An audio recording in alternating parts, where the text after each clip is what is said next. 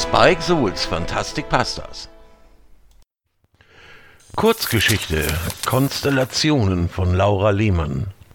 Mit gerunzelter Stirn blicke ich auf die Zahlen und Berechnungen, die mir von dem blauen Screen entgegenleuchten. Ich erlaube mir nicht zu blinzeln, obwohl mir von dem anstrengenden Starren die Augen tränen. Erst als ich mir sicher bin, dass die Berechnung der Konstellation korrekt ist, lehne ich mich zurück und reibe mir über das Gesicht. Lagrange-Punkte zu bestimmen ist eine knifflige Angelegenheit. Nur noch komplizierter ist es, das Raumschiff sicher zu diesen Punkten zwischen den Himmelskörpern zu steuern, indem sich die Gravitation aufhebt. Ich gebe es ungern zu, aber letzteres liegt mir mehr. Ich greife nach meiner Tasse mit dampfendem Kaffee verfluche im Stillen die Regierung die zwar Geld für die Forschung besserer Technik zum Fenster hinaus wirft, aber das Personal für die Raummissionen reduziert hat. Auch für die wichtigsten Missionen zur Beschaffung der Rohstoffe. Sie sind so wichtig für den Ausbau unserer Weltraumstadt. Wenn es nach den Politikern ginge, könnte ich auch alleine auf der Onuris zu den Lagrange-Punkten fliegen und die Rohstoffe alleine von den Asteroiden trennen. Ein leises Piepsen lässt mich zusammenzucken. General Ataris Atetun Rylan hier. Ertönt es aus dem Lautsprecher. Ich verdrehe die Augen, setze mich aufrecht hin und drücke den kleinen Schalter auf meinem Schreibtisch. Kommen Sie rein, sage ich gereizt. Noch mehr als das Berechnen an sich verabscheue ich es, dabei gestört zu werden. Die Schiebetür aus Milchglas öffnet sich lautlos und Adeptin Rylan, die seit einem Monat bei mir an Bord ist, tritt ein. General Antares, ich soll Ihnen ausrichten, dass die Konstellation der Mondscheinsonate in wenigen Stunden eintreten wird, sagt die junge Frau. Ich schaffe es gerade noch, die Augen nicht zu verdrehen. Das habe ich gerade selbst berechnet, entgegne ich und deute auf die Screens vor mir auf dem Schreibtisch. Innerlich schüttel ich den Kopf über den Namen. Wer auch immer auf die Idee kam, die synchrone Besetzung der Lagrange-Punkte nach einem Werk des alten Ludwig van zu benennen, war definitiv nicht ganz nüchtern. Natürlich, General, sagt Rylan und neigt leicht den Kopf. Aber vermutlich wird es schneller gehen. Ich runzle die Stirn. Wie kommen Sie darauf? Der Android hat mit seinem Gleiter soeben die Onuris verlassen, um die Konstellation selbst herbeizuführen. Was? zucke ich heftig zusammen, dass mir der Kaffee über die Hand schwappt. Fluchend springe ich auf. Warum denn das zum Teufel? Er meinte, er könne es schaffen. Außerdem wäre seine Hilfe von größerem Wert von uns. Wir könnten die Mission schneller erledigen, wenn sich die Konstellation künstlich herbeiführen lässt. Reagiere nicht auf ihre Erklärung, sondern haste an ihr vorbei, auf dem Flur und sprinte die Treppe hinauf. Die Schiebetür gleitet auf und ich stürze auf die Kommandobrücke an mein Pult. Mein Blick ist auf das große Panoramafenster gerichtet. Was ist das? will ich vom Navigator wissen. Wie es aussieht, ist das Avineta Thess mit einem Kampfgleiter vor uns, antwortet der Navigator ruhig. Ich presse die Zähne zusammen. Hätte ich jetzt meine Kaffeetasse zur Hand, würde ich sie gegen die Wand schmettern. Sir! Commander Abrams tritt an mich heran und neigt den Kopf so tief, dass ich die kahlen Stellen in seinem ergrauten Haar sehen kann. Der Androide hat ohne Absprache gehandelt, das sehe ich auch so.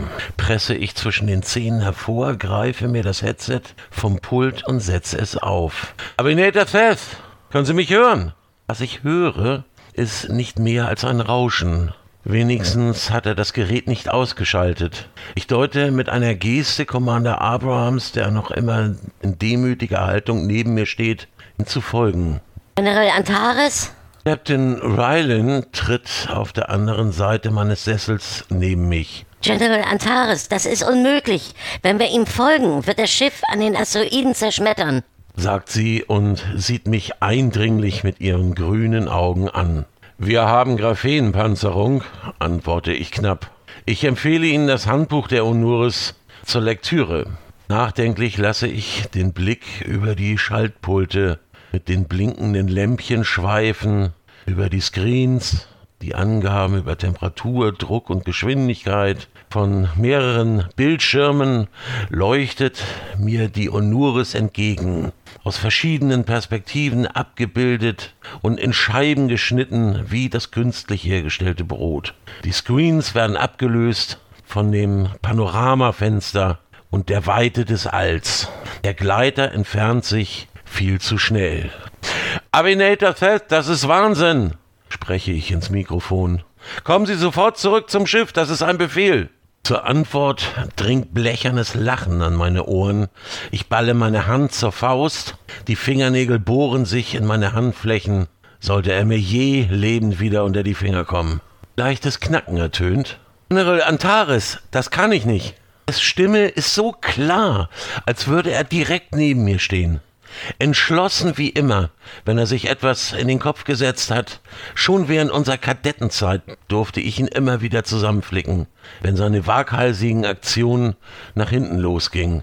Hör zu, Avinator Fest. Über Respektlosigkeit gegenüber Vorgesetzten unterhalten wir uns noch, wenn ihr wieder an Bord der Onuris seid. Meine Stimme grollt vor Wut. Ihr kehrt sofort um. Eine künstlich herbeigeführte Konstellation hat keinen Mehrwert, wenn Leben dabei draufgeht. Sie kennen sicher die Asimovschen Gesetze, ebenso wie ich, Sir. Sie wissen, ich muss das tun. Hör auf mit Asimov! Förmliche Anrede ist das Letzte, was mich jetzt noch interessiert. Komm sofort zurück! Das leichte Knacken ertönt erneut. Avinator Thess!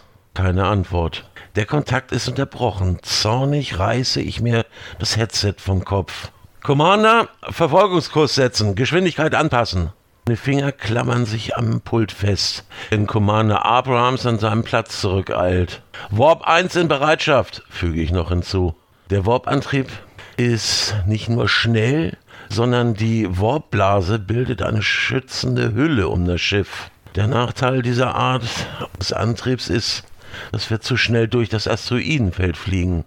Schilde und Graphenpanzerung auf Maximum und schön die Zähne zusammenbeißen, sage ich und schlinge vorsorglich meine Hände um die Armlehne.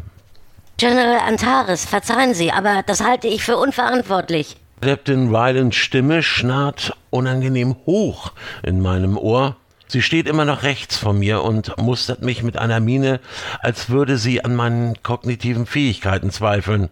Ich dagegen zweifle an ihren kognitiven und emotionalen Fähigkeiten. Sie können doch nicht wissentlich das Leben der ganzen Mannschaft für einen Einzelnen aufs Spiel setzen, der Ihre Befehle missachtet. Meine Finger krallen sich noch fester in das Leder der Armlehne. Wollen Sie mir wirklich sagen, wessen Leben ich für sinnvoll achte? frage ich betont ruhig. Langsam lasse ich meinen Blick über die junge Frau gleiten. Wenn ich sie mir so ansehe, Sie stehen nicht auf dieser Liste, schießt es mir durch den Kopf, was ich gerade noch für mich behalten kann. Stehen Sie ebenfalls auf der Liste. Adeptin Rylans Wangen werden tiefrot. Wenigstens hat sie so viel Anstand, den Blick vor Scham zu senken. Hinter ihr erkenne ich einige Männer, die sich feixend angrinsen. Kaum zwei Monate auf dem Schiff und schon fast alle Vorgesetzten gegen sich aufgebracht. Das hat vorher noch kein Adept geschafft der uns von der hiesigen Akademie zugeteilt wurde. Wenn Sie sich gefangen haben, gehen Sie wieder auf Ihren Posten, Leptin. Adettem Railin ist so klug, auf der Stelle zu verschwinden. Ich presse die Kiefer fest aufeinander, um vor Wut nicht meinen Sessel zu beschädigen. Verdammt nochmal, knurre ich. Die Antriebsdüsen des Raumgleiters sind verschwunden. Dafür erklingt nun ein Rauschen aus dem Kopfhörer meines Headsets. Ich streiche mir die langen Haare hinter die Ohren und setze es auf. Avinator Thess, hören Sie mich? Ich höre Sie. Wo sind Sie zum Teufel? Er wagt es tatsächlich zu lachen. Ich bin fast da. Ich habe Ihnen doch gesagt, dass es möglich ist. Schön, knurre ich. Wunderbar, bleiben Sie, wo Sie sind. Wenn Sie eine Landemöglichkeit haben, landen Sie. Wir haben Sie auf dem Radar, wir sind unterwegs zu Ihnen. Plötzlich leuchtet draußen ein greller Lichtblitz auf. Durch das Fenster sehe ich Gesteinsbrocken durchs All schleudern und ein Knäuel aus Metallschrott. Cess! Im Nachhinein kann ich es nicht fassen, dass ich überhaupt mit dir diskutiert habe. Du flogst auf dein Verderben zu und ich hatte nichts Besseres zu tun, als mich von dir provozieren zu lassen. Ich schließe meine Augen, ich kann den Anblick der Drähte und Gabel, die von deinem offenen Körper ausgehen, nur schwer ertragen. Es schmerzt mich. Das helle Licht der Röhrenlampen spiegelt sich auf den Metallplatten deiner Gelenke, die dein Knochengerüst fixieren, dringt durch den Spalt meiner Lider. Würde ich die Augen ganz schließen, so würde ich deinen zerfetzten Körper wieder deutlich vor mir sehen. Leise seufzend leitet die Metalltür zur Seite. General Antares? Captain Rylan, nicht einmal Feingefühl besitzt sie. Ihr werfe ich einen finsteren Blick zu, als sie hineinstürmt, auf brutalste Weise die Stille in dem weißen Raum durchschneidet. General, das müssen Sie sich ansehen. Ringt nach Atem. Die Konstellation der Mondscheinsonate ist soeben eingetreten, von ganz alleine. Ich starre sie an. Ich muss mich verhört haben. Doch sie wirkt aufgeregt und lächelt. Ein überschwänglich erfreutes Lächeln. Natürlich, unser Planet ist gerettet. Ich dagegen fühle mich wie in einer Zeitkapsel gefangen. Gut, ist alles, was ich hervorbringe. Ich räuspere mich.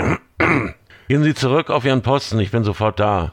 Sie nickt und verschwindet augenblicklich. Die Türen atmen und klicken, als sie sich schließen. Ich brauche einen Moment, um zu begreifen, was Adeptin Rylan gesagt hat. Mein Blick fällt auf dich, auf deine Schläuche und deine Drähte.